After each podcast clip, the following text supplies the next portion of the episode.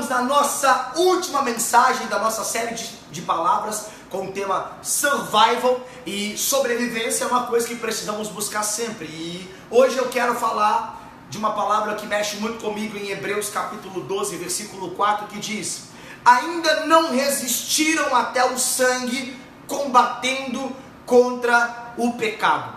Nós vivemos em uma geração onde estamos travando guerras em várias áreas da nossa vida.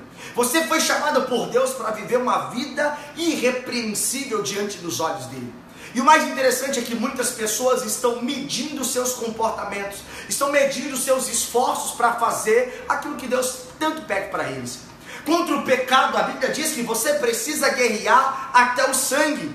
Pastor, mas dói, vai doer mesmo, você precisa se esforçar. É mais do que você organizar um conjunto de métodos em como vencer os seus pecados. Não existe uma vacina contra o pecado, não existe um remédio que você toma para resistir ao pecado. Isso tudo está dentro de você, é um conjunto de decisões que você precisa tomar. Eu acredito dizendo também para muitas pessoas e ensinando, e não só ensinando, como também vivendo dessa forma. Eu acredito que o nosso campo de prioridade pessoal é o que faz a gente permanecer naquilo que a gente quer. É interessante. A primeira coisa que fazemos hoje, eu não preciso ser um profeta para saber disso. A primeira coisa que fazemos quando acordamos é pegar o nosso celular. Isso demonstra que pegar o nosso telefone pela manhã é uma prioridade. Por que então que a gente não gasta tanto tempo com Deus como a gente diz que Deus é bom? Se Deus é bom, por que, que a gente não passa tanto tempo com Deus? Acredito eu que nesse tempo em que fazemos guerra contra o pecado, precisamos ter mais coragem para combater contra o pecado. Uma das maiores coisas que abatem um soldado de Cristo nesses dias é o pecado que neutraliza o seu poder de percepção. Por isso, hoje, nós precisamos fazer guerra contra o pecado. Você precisa combater até o sangue. Você não pode parar, você não pode desistir na caminhada que você começou com Jesus. Escuta, o pecado vai estar diante de você todos os dias, mas você precisa ter a consciência de que o sangue de Jesus é o suficiente para te purificar de todo pecado. Por isso, faça guerra. Nesse tempo você vai lutar contra as maiores propostas que a sua carne pode desejar. Nesse tempo, aquilo que você não conseguiu em tantos anos, pode ser a primeira proposta que você receba, mas uma coisa eu tenho certeza: ser fiel a Jesus é suficiente, ser fiel a Jesus é necessário. Nesse tempo, você precisa ser mais racional do que emocional. Uma geração emocional se move por circunstâncias. Eu estou sentindo no meu corpo Deus, então eu permaneço. Eu estou tendo uma experiência positiva com Deus, então eu amo Jesus. Olha como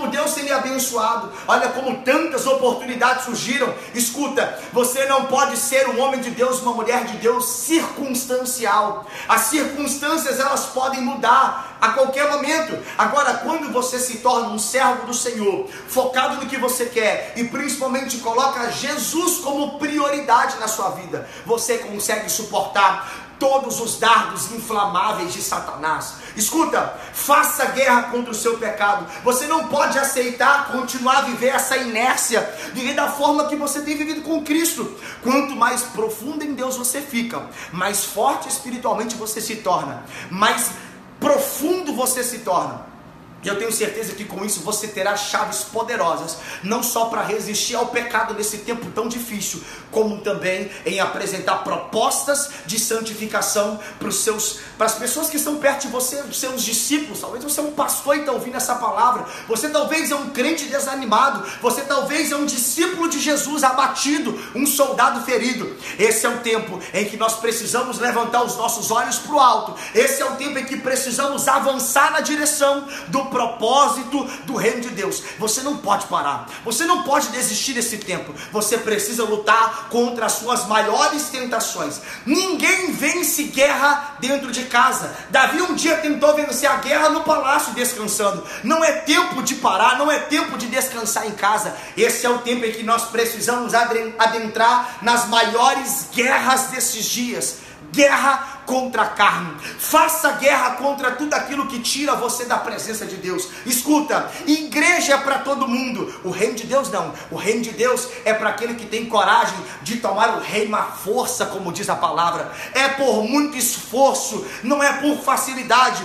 Deus quer salvar a todos? Sim, a Bíblia fala que Jesus morreu por todos, mas você precisa se esforçar. Não vai ser entregue nas suas mãos beijadas agora a proposta do céu. Tem que ter esforço, tem que ter garra. Você precisa ser determinado no que você quer. Dificilmente você verá um crente cheio de Espírito Santo, um crente empoderado em Jesus, vivendo uma vida de carnalidade. Porque ele é mais forte do que você? Não. Na verdade, Talvez ele enfrente as maiores guerras e guerras maiores do que a sua. Mas o que determina um servo do Senhor é o foco que ele tem e o alvo que ele quer alcançar. Eu encerro essa palavra hoje dizendo para você e te perguntando: qual é o seu alvo? Aonde você quer chegar? Na festa da carne, eu quero dizer para você: viva uma vida no espírito, sangrando talvez, sentindo dores talvez, mas é possível. Você vai vencer as guerras espirituais que você trava todos os dias contra os desejos da sua carne. Se você se manter concentrado, focado naquilo que é o seu alvo, e se o seu alvo for o reino de Deus, escuta, Deus tem uma milícia de anjos que luta a seu favor. Por isso, nesse tempo, ao invés de se render à carne, coloque os seus olhos no alvo que é Jesus. Nesse tempo, seja forte, seja referência, continue de pé. Pastor, mas eu não estou aguentando mais. Fica firme, fica de pé, se coloque, se esconda nas fendas das rochas desse tempo. Pessoas que são fortes e principalmente se coloque na fenda principal que é Cristo. Se coloque sobre os lugares altos, mantenha os seus olhos em Deus todo vendaval passa. Eu nunca vi uma nuvem chover anos e anos e anos e nunca parar. Toda tempestade para, todo tempo difícil passa. Você precisa cravar estacas, permaneça de pé e faça guerra!